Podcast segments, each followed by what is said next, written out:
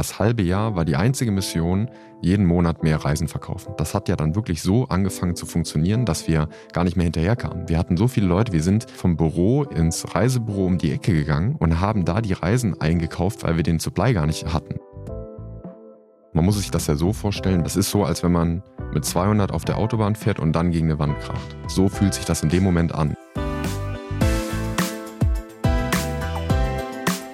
So geht Startup. Mit Sarah Heuberger.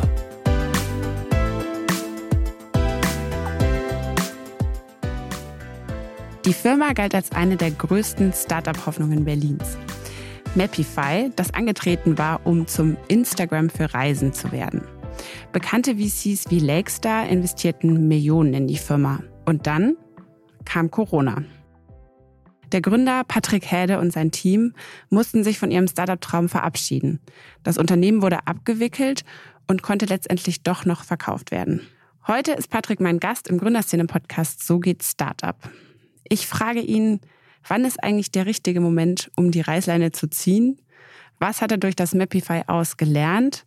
Und ist das dann eigentlich trotzdem Scheitern? Ich bin Sarah Heuberger, Journalistin bei Gründerszene. Patrick, schön, dass du da bist.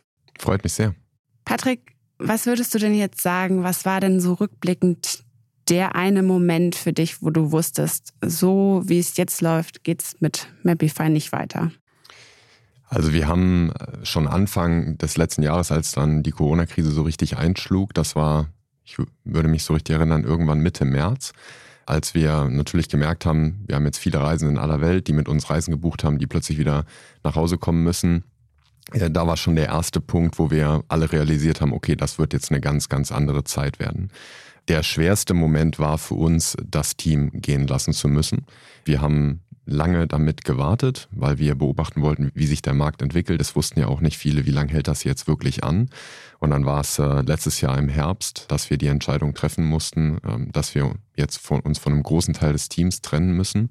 Und das ist natürlich, wenn man äh, eine Firma mit einer starken Kultur und einem wirklich besonderen Team, alles sehr besondere Menschen aufgebaut hat, der härteste Moment. Und daraus hat sich für uns als Gründer dann natürlich auch die Frage ergeben, wo stehen wir eigentlich wirklich? Was ist das Marktpotenzial, was wir noch vor uns haben mit dieser Krise, in der wir jetzt sind? Und wie macht man da jetzt am besten weiter?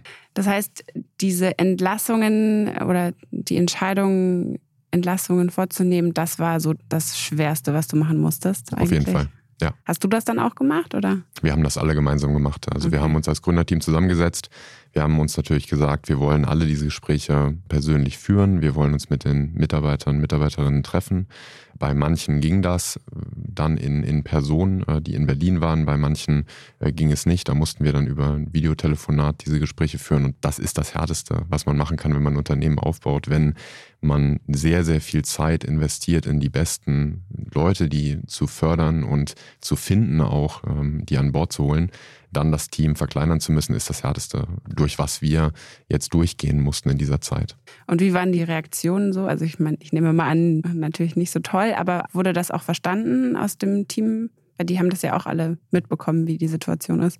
Ja, also ich glaube, eine Sache, die wir glücklicherweise sehr früh gelernt haben in dieser Zeit, ist, dass die Kultur in einem Team die größte Rolle spielt. Und darauf aktiv hinzuarbeiten und als Gründerteam uns aktiv darum zu kümmern, wie bauen wir eine transparente, ehrliche und ein nettes Miteinander in der Firma auf, hat in dieser Zeit extrem geholfen weil wir schon ganz zu Anfang, ich würde sagen so etwa zehn Tage nachdem die Krise so eingetreten war, erster Ausreisestopp in Deutschland und die verschiedenen äh, ersten Einreiseregeln, haben wir eine sehr transparente Präsentation mit dem Team gemacht, haben gesagt, wo stehen wir, was müssen wir jetzt tun, weil wir ja auch die Kosten stark senken mussten. Ja, dann kamen die ganzen Themen, die für alle Reiseunternehmen relevant waren, Kurzarbeit und so weiter.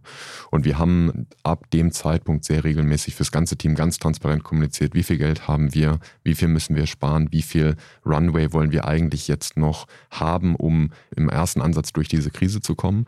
Und dadurch war es dann auch so, dass wir, als wir diese Entscheidung kommuniziert haben, das Team extrem verständnisvoll war. Mhm. Ja. Die haben wahrscheinlich auch schon damit gerechnet vielleicht? Oder? Natürlich, natürlich. Ja. Ich meine, ähm, viele, viele andere Reiseunternehmen haben ja sofort Mitarbeiter entlassen. Ja, wir haben gesagt, und das war eine Sache, die war uns auch extrem wichtig, das haben wir auch sofort so kommuniziert, wir wussten ja, dass das Ganze noch mindestens äh, mehrere Monate, wenn nicht ein Jahr anhalten kann. Wir wussten auch, dass viele von uns im Team aus der Reisebranche kamen. Ja, das heißt, unser Gedanke war, wir wollen natürlich jetzt nicht sofort alle gehen lassen, weil es wird sehr schwer werden, wieder einen neuen Job zu finden in der Reisebranche.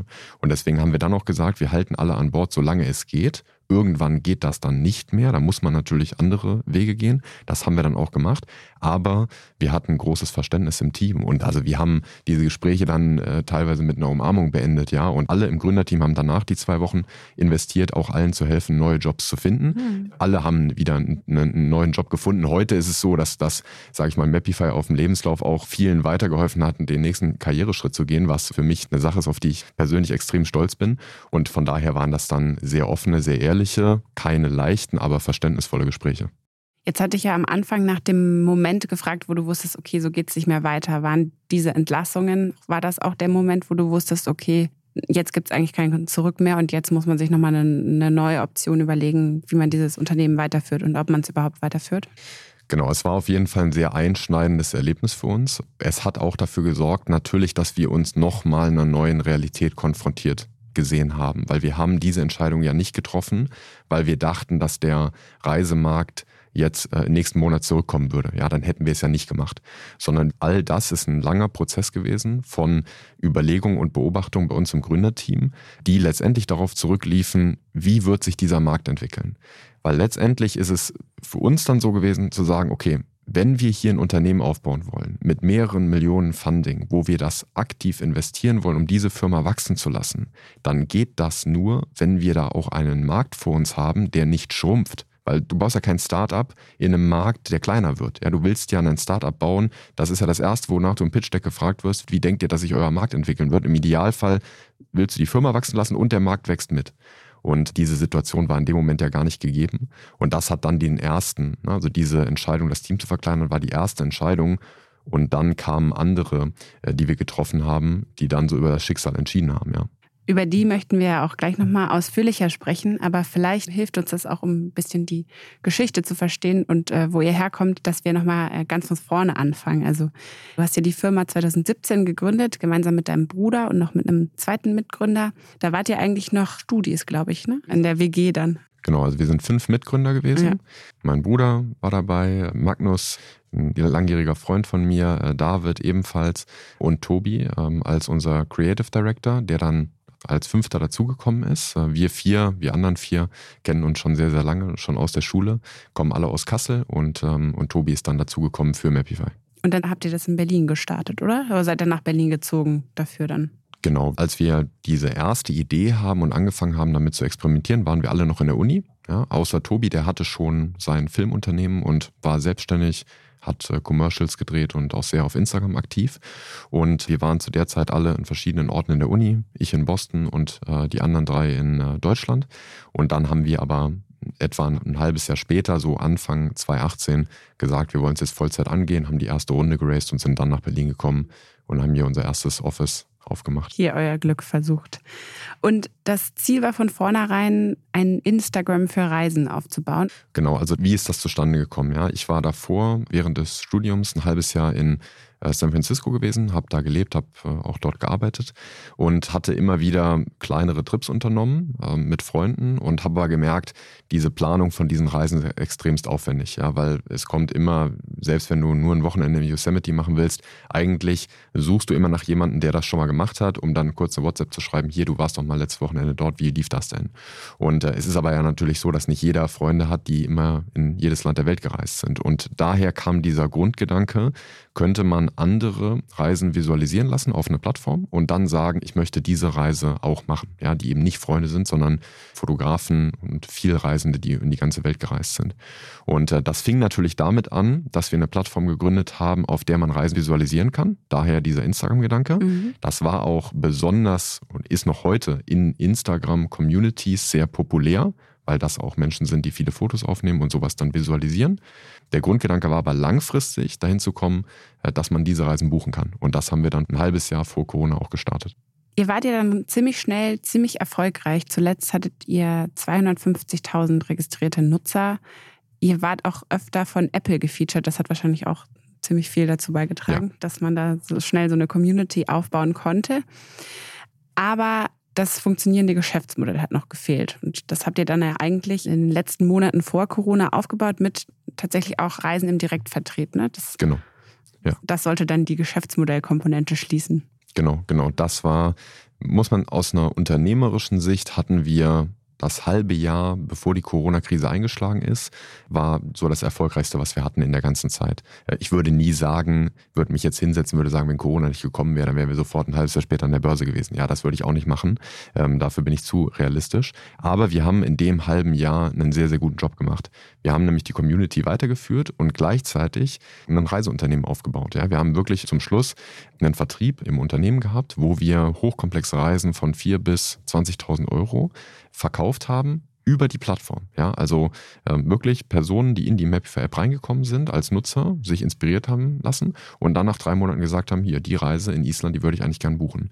Und das war für uns eigentlich auch der Moment, dass wo wir das erste Mal nach diesen zwei Jahren, wo wir gemerkt haben, das Modell insgesamt kann funktionieren. Ja, weil wenn du dann jemanden wirklich mal hast, der Nutzer von der App ist und dann eine Reise bucht für 4000 Euro, wo du als Unternehmen richtig was dran verdienst. Große ähm, Warenkörbe. Ähm, genau, ja. genau. Dann, das war der Moment so für uns, wo wir gemerkt haben, okay, jetzt, jetzt läuft's richtig. Und das ist dann auch sehr stark gewachsen hat natürlich dazu geführt, dass wir dann in den Wochen von Corona die Leute aus der ganzen Welt wieder zurückholen mussten nach Hause, weil die waren dann überall in der Welt verstreut und konnten ja gar nicht mehr einreisen. Das war eine sehr wilde Zeit. Aber das war so eigentlich die Zeit, wo wir wirklich gemerkt haben, okay, wir haben jetzt nicht nur diese Community, sondern das kann auch als Unternehmen funktionieren. Was hattet ihr da so für Umsätze? Kannst du das irgendwie beziffern? wir sind, wir sind zum Schluss in sechsstellige Monatsumsätze gekommen und hattet dann, als ihr die ganzen Leute zurückholen musstet, wahrscheinlich auch nochmal dafür dann ordentliche Kosten. Ja, ja, wir hatten, ähm, wir mussten natürlich dann wieder Dinge rückabwickeln. Ja, wir mussten dann wieder hinkommen und sagen, okay, jetzt müssen wir eigentlich an einen Punkt kommen, wo wir die, die eine Reise gebucht haben, wieder zurückholen, wo wir die richtigen Schritte gehen, damit die, die jetzt noch keine Reisen gekauft hatten oder gerade in der Buchung waren, dass die informiert sind. Wir hatten viele, die schon eine Reise mit uns unternommen hatten, wollten eigentlich eine zweite buchen. Ja, viele so, die angefragt haben wieder, die den Service das erste Mal sehr gut fanden und wieder verreisen wollten. Und dann hast du natürlich eine Situation, dann musst du den Kunden eine Klarheit geben, ja, wo wir stehen. Und diese Klarheit gab es damals ja für viele Reiseunternehmen noch überhaupt nicht, ja, auch von der Bundesregierung noch nicht. Ich weiß noch, ich habe damals einen befreundeten Bundestagskandidaten äh, geschrieben, ja, um irgendwie so ein bisschen den Eindruck zu bekommen, was wird eigentlich in, auf der politischen Seite gerade besprochen. Und so hat sich das dann entwickelt, ja. Und dann haben wir aber erstmal zwei Wochen alle, eigentlich das gesamte Team daran gearbeitet zu schauen, alle, die jetzt auf Reisen sind, haben die einen guten Plan, wissen die, wann und wie sie wieder nach Hause kommen. Und alle die, die eine Reise gebucht haben, da haben wir sehr viele dann natürlich von erstattet, war vollkommen klar. Und finanziert war der äh, zu dem Zeitpunkt eigentlich auch ziemlich gut. Ihr hattet ja erst eine Angel-Runde gemacht, 2019 war das, glaube ich, und dann haben auch ein halbes Jahr vor Corona auch nochmal zwei bekannte VCs investiert, nämlich äh, Lakestar und Atlantic. Eine einstellige Millionensumme war das damals, glaube ich. Ne? Kannst du das noch genauer beziffern? Das waren zweieinhalb Millionen, die wir nochmal aufgenommen haben, zusätzlich zu den 1,3, die wir bis dahin geraced hatten.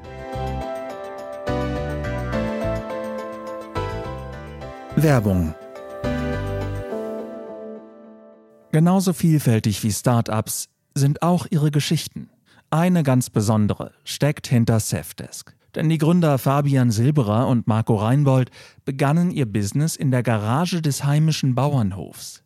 Gestartet mit einer einfachen Rechnungssoftware heben sie mit Safdesk mittlerweile die Buchhaltung aufs nächste Level. Und das mit Erfolg.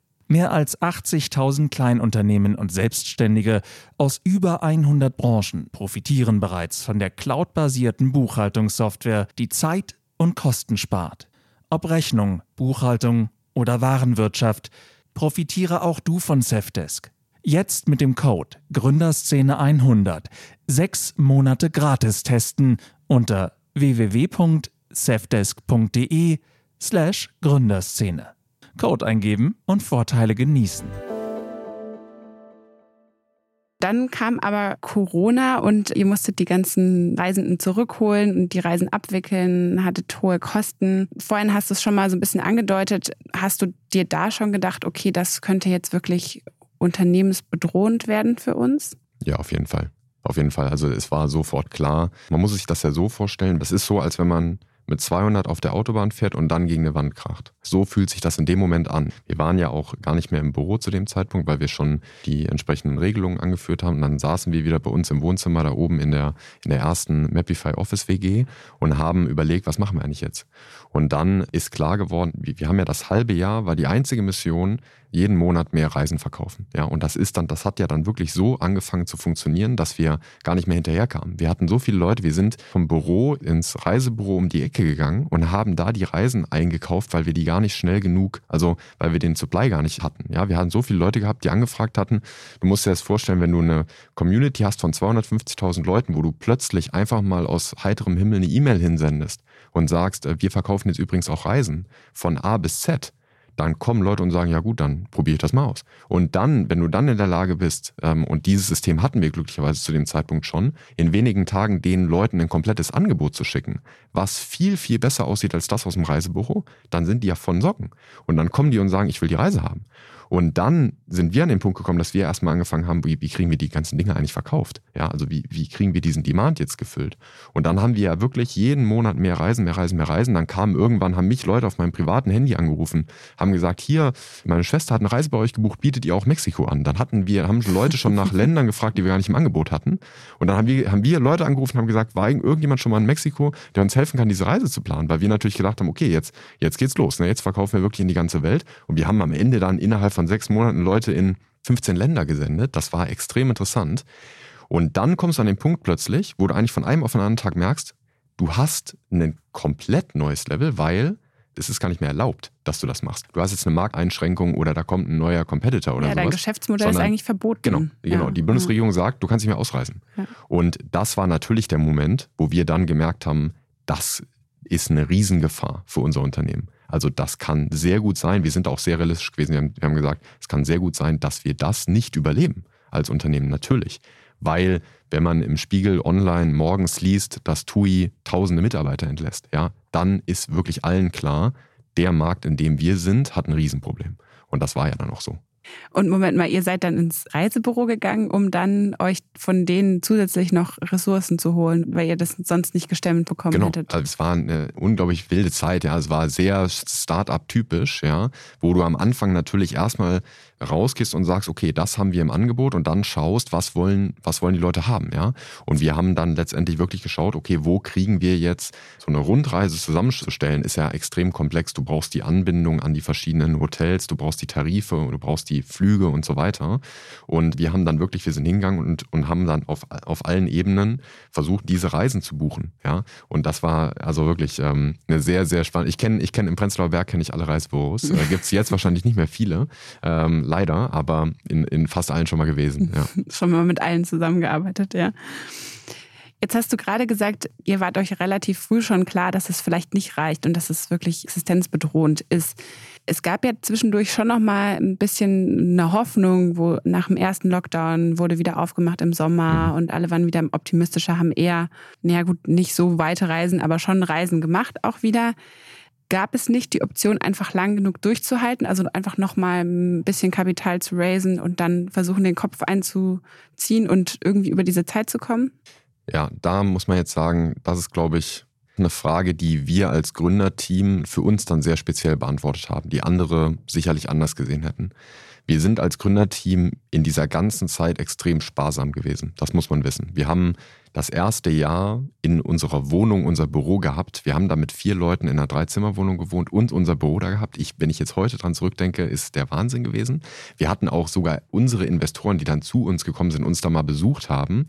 Ähm, ich meine, das war natürlich, das ist jetzt auch in, mittlerweile in der Szene eine Story, aber es war damals so, dass natürlich dann selbst die Investoren immer mal gesagt haben, Leute, das ist hier ein bisschen klein für, also nehmt euch doch mal ein Office. Aber wir haben so eine Verantwortung gegenüber diesem Investment empfunden und das war die ganze Zeit so und das würde ich auch so immer wieder äh, sehen.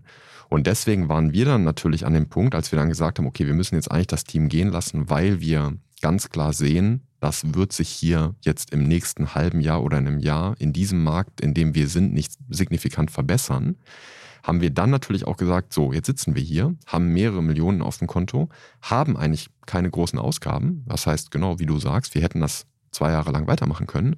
Aber das ist nicht das, was wir als Gründerteam sind. Das ist nicht das, was wir geglaubt haben. Wir haben nicht gesagt, wir sind jetzt hier die Gründer, die jetzt hier sich irgendein Gehalt auszahlen, jeden Monat irgendwas machen, irgendwas probieren, obwohl wir eigentlich ganz klar wissen, unser Markt ist gar nicht da.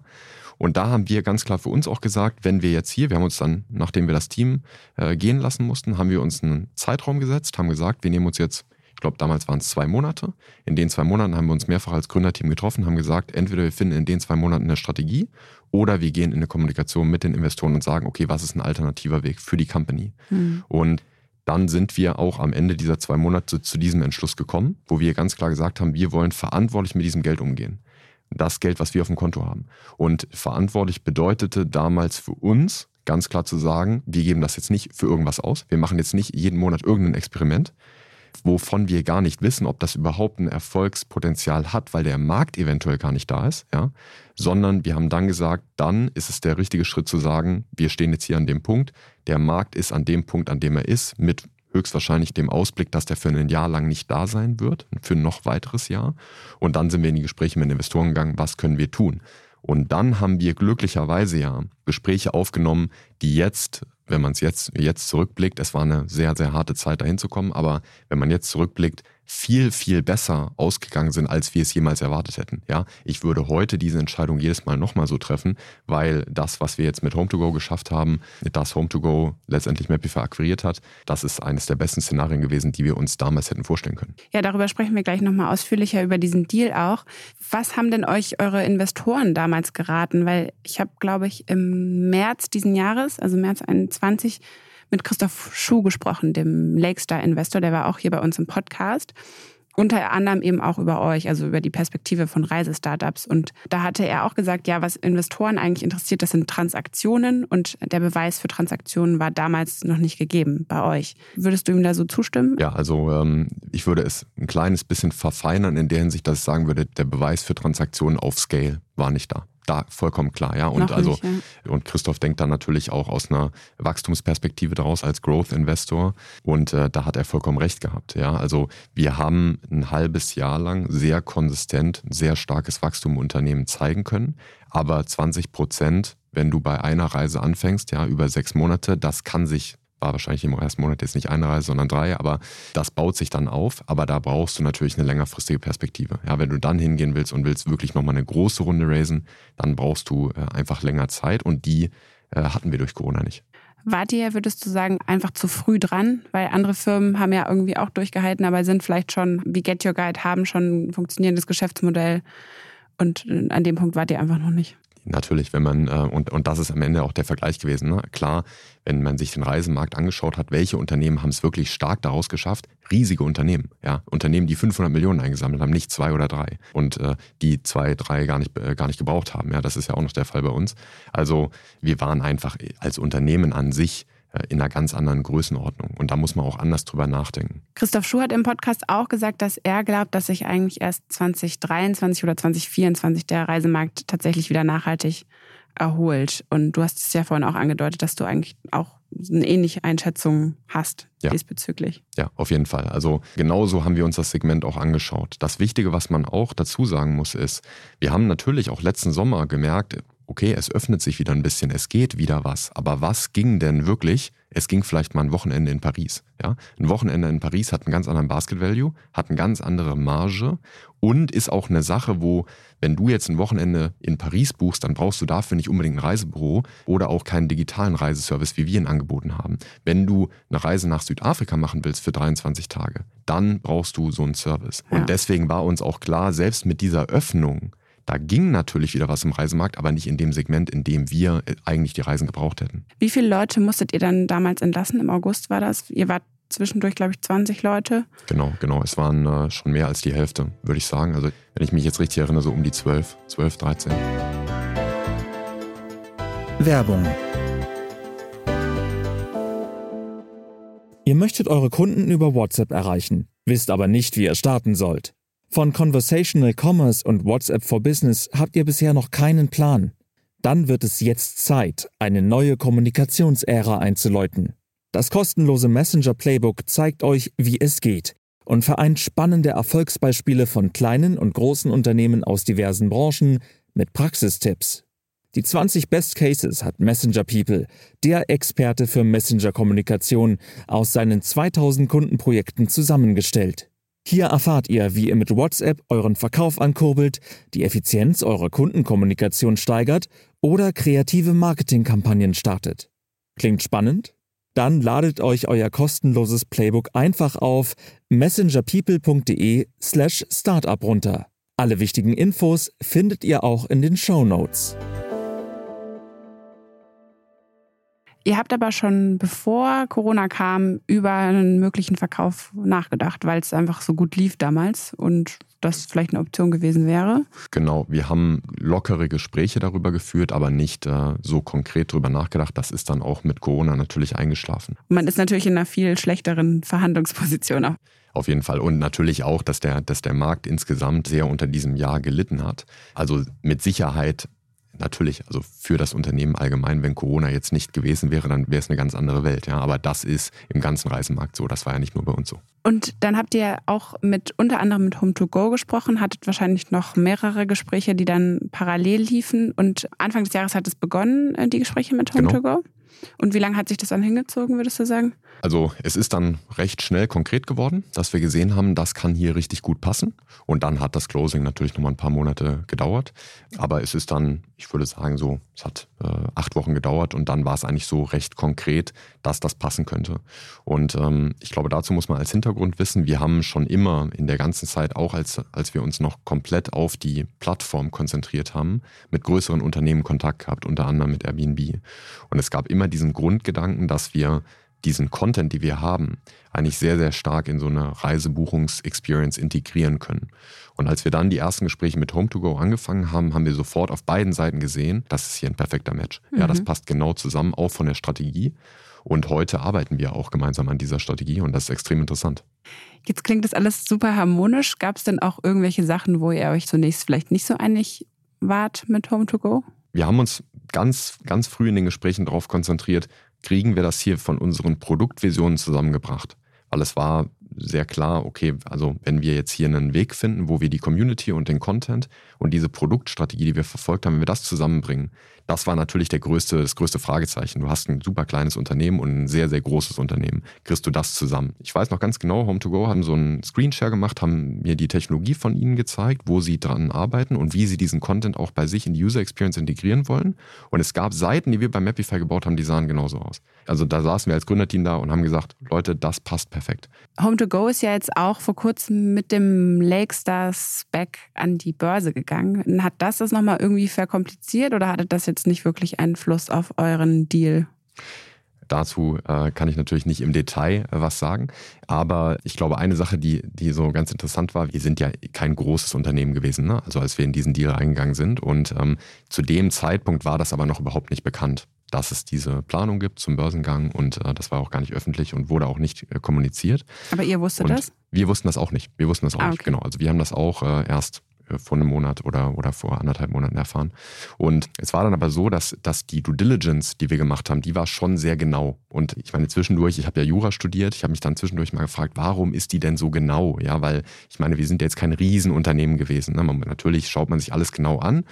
Aber ähm, als ich dann gemerkt habe, okay, Mapify wird jetzt äh, sogar Tochtergesellschaft einer börsennotierten Gesellschaft. Dann war natürlich klar, okay, da muss ein bisschen genauer hingeschaut werden. Dann hat das Sinn gemacht, warum da so genau, genau geprüft wurde. Und also gescheitert würdest du dich auf keinen Fall sehen mit Mapify? Also auf, gar, auf keinen Fall. Letztendlich muss man ganz klar sagen, ich glaube, es gibt Situationen, in denen man als Unternehmer einfach einsehen muss, da gibt es jetzt ein Phänomen, das ist so viel größer als man selbst dass man dann sagen muss, okay, was ist der sinnvollste Weg? Und ich glaube, dass in dieser Situation ein Scheitern wäre, nicht das zu tun, was ähm, verantwortungsvoll ist. Das wäre für mich dann ein Scheitern. Verantwortungsvoll war für mich, und so haben wir das auch empfunden, und das war auch das Feedback, was wir von den Investoren in einer breiten Zustimmung erhalten haben. Verantwortung war in dem Moment zu sagen, Wir halten das Team an Bord, solange es geht, damit wir den Teammitgliedern so lange wie es geht finanzielle Sicherheit bieten. Und danach sind wir ganz ehrlich mit uns selbst und sagen, wir haben jetzt hier zwar Millionen auf dem Konto, aber was ist jetzt hier der sinnvollste Weg, den wir gehen sollten? Und nicht dieses Geld zu nehmen und zu überlegen, wir probieren jetzt jeden Monat mit fünf Leuten in irgendeinem Büro was Neues, feiern jeden Freitag eine Party, sondern zu sagen, das wird so, wie wir es uns vorgestellt haben, nicht weitergehen.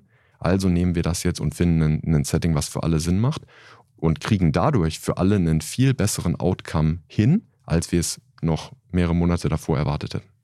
Wie viel von dem VC-Geld war denn dann tatsächlich noch übrig? Mehr als die Hälfte, weit mehr als die Hälfte. Also ich weiß es nicht ganz genau, aber ich würde sagen, weit mehr als die Hälfte. Und das habt ihr dann tatsächlich auch an die Investoren zurückgegeben? Das ist in dem Prozess dann zurückgeflossen, genau. Wir haben uns vorhin auch nochmal in der Redaktion drüber unterhalten, weil das ist ja eigentlich genau der Deal, den man in der Startup-Szene eingeht. Man wettet auf ein Unternehmen und entweder es geht mega durch Decke oder es scheitert eben. Also ist doch eher ungewöhnlich eigentlich, oder? Würdest du sagen? Ich, ich würde schon sagen, dass das eine ungewöhnliche Entscheidung war, die wir da getroffen haben, ein paar Millionen zurückzugeben. Aber ich würde diese Entscheidung jedes Mal wieder so treffen, weil ich immer wieder hingehen würde und sagen würde, wir haben dieses Geld, aber wofür ist es denn da? Wofür raise ich Venture Capital? Ich raise es dafür, dass ich einen Plan habe und das Geld ganz gezielt einsetzen kann, um zu einer Wertsteigerung zu kommen. Das ist das Versprechen, was ich den Investoren in dem Moment ja gebe, indem ich das Geld annehme. Und wenn man als Gründer an einem Punkt ist, wo man sagt, ich habe diesen Markt, auf den ich eigentlich ziele, den habe ich gar nicht mehr. Der ist sowas von weg, dass er sogar verboten ist, dass es eigentlich gar nicht mehr, Leute dürfen gar nicht reisen dann ist es in meinen Augen das Richtige zu sagen, ich kann dieses Geld hier nicht sinnvoll investieren und dann sollte es in andere Unternehmen investiert werden. Wir haben ja dann auch nicht sofort gesagt, das Geld fließt zurück und wir machen äh, gar nichts mehr, sondern es ist ja alles in einem Prozess dann gelandet, wo wir gesagt haben, was ist der sinnvollste Weg nach vorne? Und der sinnvollste Weg nach vorne war für uns, wir bringen Mapify in einen starken, wesentlich größeren Hafen und im Idealfall mit einem starken Deal, was wir hinbekommen haben und zusätzlich kann äh, eine große Summe zurückfließen und wir haben damit den aus unserer Sicht besten Outcome für die Investoren erzielt. Habt ihr euch dann auch noch irgendwas ausgezahlt oder haltet jetzt auch Firmenanteile an Home2Go oder irgendwas? Genau, also wir haben als, als Gründer sicherlich in diesem Deal letztendlich partizipiert, ja. Zu Ihr einem, auch was bekommen. Zu, zu einem kleinen Anteil, das muss man ganz klar sagen. Wir sind ja auch Shareholder gewesen und sind ja jetzt auch noch weiterhin bei Home2Go dabei, ja. Letztendlich trotzdem in einem, sag ich mal, wesentlich kleineren Maße natürlich als die Investoren, weil die Investoren dann natürlich Vorrang haben und äh, haben aber sonst äh, nichts ausgezahlt, ja, oder ähnliches. Also wir haben bis zu unserem letzten äh, Arbeitstag, sag ich mal, ein Gehalt gehabt, aber das war's. Und wir sind auch, man muss auch sagen, ähm, auch deswegen, weil wir sehr, sehr sparsam mit dem Geld umgegangen sind, war nach mehr als zwei Jahren auch noch mehr als die Hälfte da. Ja, also das ist äh, schon ein Zeichen an sich, dass wir nicht viel davon verwendet haben. Aber auch deswegen, weil wir schon während wir noch mit dem Unternehmen tätig waren, natürlich gesagt haben, das Geld sollte erst dann investieren, wenn wir auch wissen, wo rein. Ja? Ähm, es bringt ja nichts, äh, 200.000 Euro Burn im Monat zu haben und nicht zu wissen, wo man eigentlich drauf hinarbeitet. Ja. ja das gibt es zu oft. Du hast gesagt, Mapify gibt es jetzt nach wie vor, auch als äh, weiter bestehende eigenständige Plattform an Home2Go angekoppelt. Du bist jetzt seit einigen Monaten bei Gorillas im Product Team, machst es aber noch nebenbei weiter oder inwiefern bist du da jetzt noch involviert? Genau, ich bin Anfang des Jahres bei Gorillas an Bord gekommen ähm, und äh, habe von seitdem dort das Produktmanagement aufgebaut und habe aber zusammen mit allen meinen Mitgründern, wir sind ja fünf im Gründerteam glücklicherweise, dann hat man immer viele, auf die man äh, auch die, die Arbeit und, und das, was so auf uns zukommt, umlagern kann, ähm, haben weiterhin an, an Mapify gearbeitet. Äh, wir sind auch jetzt noch weiterhin dabei. Wir werden auch mehrere Jahre dabei sein. Eher in einer beratenden Rolle, aber trotzdem, wenn es wann immer es geht. Ähm, und also ich mache auch für Mapify was am Wochenende recht regelmäßig und äh, arbeiten eben mit Home2Go zusammen. Der Grund, warum es mit Home2Go so gut gepasst hat, war natürlich, weil sie auch intern schon angefangen hatten, Strukturen dafür aufzubauen. Ja, und von daher kommt eigentlich Mapify da jetzt gerade in eine sehr gute Struktur rein. Aber wir arbeiten weiterhin mit Home2Go sehr aktiv an der Sache und wenn man zwei Jahre lang vor allen Dingen so eine Community aufgebaut hat, viele der Community-Mitglieder persönlich kennt, Menschen auf Reisen geschickt hat und mit denen telefoniert hat und alles Mögliche. Ähm, es gibt immer noch, ich weiß gar nicht, wie viele Mapify-Chats ich auf meinem WhatsApp habe ähm, von, von Reisen, die quasi unterwegs sind. Dann hängt man da natürlich persönlich so dran, dass man sagt, okay, da hänge ich mich jetzt auch noch weiter mit rein. Um auch wenn man eigentlich ein sehr stressigen, stelle ich mir vor, äh, Job ja, bei Gorillas hat. Auch wenn nebenbei. man, ja, auch wenn man ähm, eine große Verantwortung bei Gorillas hat und, ähm, und daher auch ein sehr, sehr krasses Wachstum ähm, miterlebt, ja. ja. Letzte Frage, Patrick. Was bereitet dir gerade Sorge? Was bereitet dir Freude? Sehr gute Frage. Also Freude bereitet mir, eigentlich fange ich mal mit den positiven Dingen an, zwei Dinge. Das eine, dass wir für Mapify wirklich einen sehr, sehr einfach einen super passenden Hafen gefunden haben, ja, und dass die Plattform vor allen Dingen so, wie wir es uns gewünscht haben, weiterlebt. Und ähm, ich habe ein wunderbares äh, Team bei Gorillas. Das ist auch eine Sache, die mir täglich Freude bereitet. Ja, was bereitet mir Sorgen? Ich glaube, ähm, Sorgen äh, eher auf einem, auf, einem, auf einem größeren Level. Ja? Ich glaube eher im, im Bereich, äh, welche Verantwortung und welche Schwierigkeiten haben wir global, die auf uns zukommen. Ja? Ich glaube, man muss schon sehr, sehr oft auch einfach mal reflektieren, wenn man jetzt an Startup-Ideen arbeitet. Ja? Und wir haben damals schon uns die Frage gestellt, es ist ein ganz interessanter Gedanke gewesen, als wir leider das Team gehen lassen mussten und danach über diesen Reisemarkt nachgedacht haben. Ja. Da haben wir ähm, in diesen zwei Monaten danach, wo wir uns als Gründerteam oft zusammengesetzt haben, uns zwischendurch auch mal die Frage gestellt, äh, ganz ehrlich, wollen wir das überhaupt weiterhin anbieten? Ne? Wollen wir Langstreckenreisen nach äh, Südafrika anbieten, wo es eigentlich eine immer größer, immer dringlicher werdende Frage gibt, ob das überhaupt sinnvoll ist? Ob nicht vielleicht doch eine Reise mit einem Camper nach, äh, nach Südtirol ähm, die umwelttechnisch bessere Alternative wäre. Und ich glaube schon, dass ähm, eine natürlich Sorge und, und Hoffnung zugleich, dass jetzt das auch in der Startup-Szene immer mehr auf diesen Bereich schauen, ne? immer mehr auch sustainable investiert wird und geschaut wird, wie bekommen wir Unternehmen, die bei diesen Problemen mithelfen können, ist, glaube ich, schon sehr, sehr relevant trotzdem aber eine Sache, die mich natürlich besorgt, weil ja letztendlich, äh, wenn man sich so das Umfeld und die, und die, und die Welt anschaut, dann gibt es, glaube ich, in der Startup-Szene einige Probleme, die wir versuchen zu lösen, aber es gibt noch wesentlich größere. Patrick, schön, dass du da warst bei uns bei So geht Startup und die Geschichte von Mapify erzählt hast. Vielen Dank. Vielen, vielen Dank. Das war So geht Startup. Mein Name ist Sarah Heuberger. Schön, dass ihr wieder eingeschaltet habt. Vielleicht ist es euch schon aufgefallen, wir haben seit dieser Folge ein neues Logo und eine neue Melodie. Wir hoffen natürlich, dass euch der neue Look gefällt. Schreibt es uns sehr gerne an podcast.gründerszene.de und ansonsten hören wir uns nächste Woche wieder. Tschüss!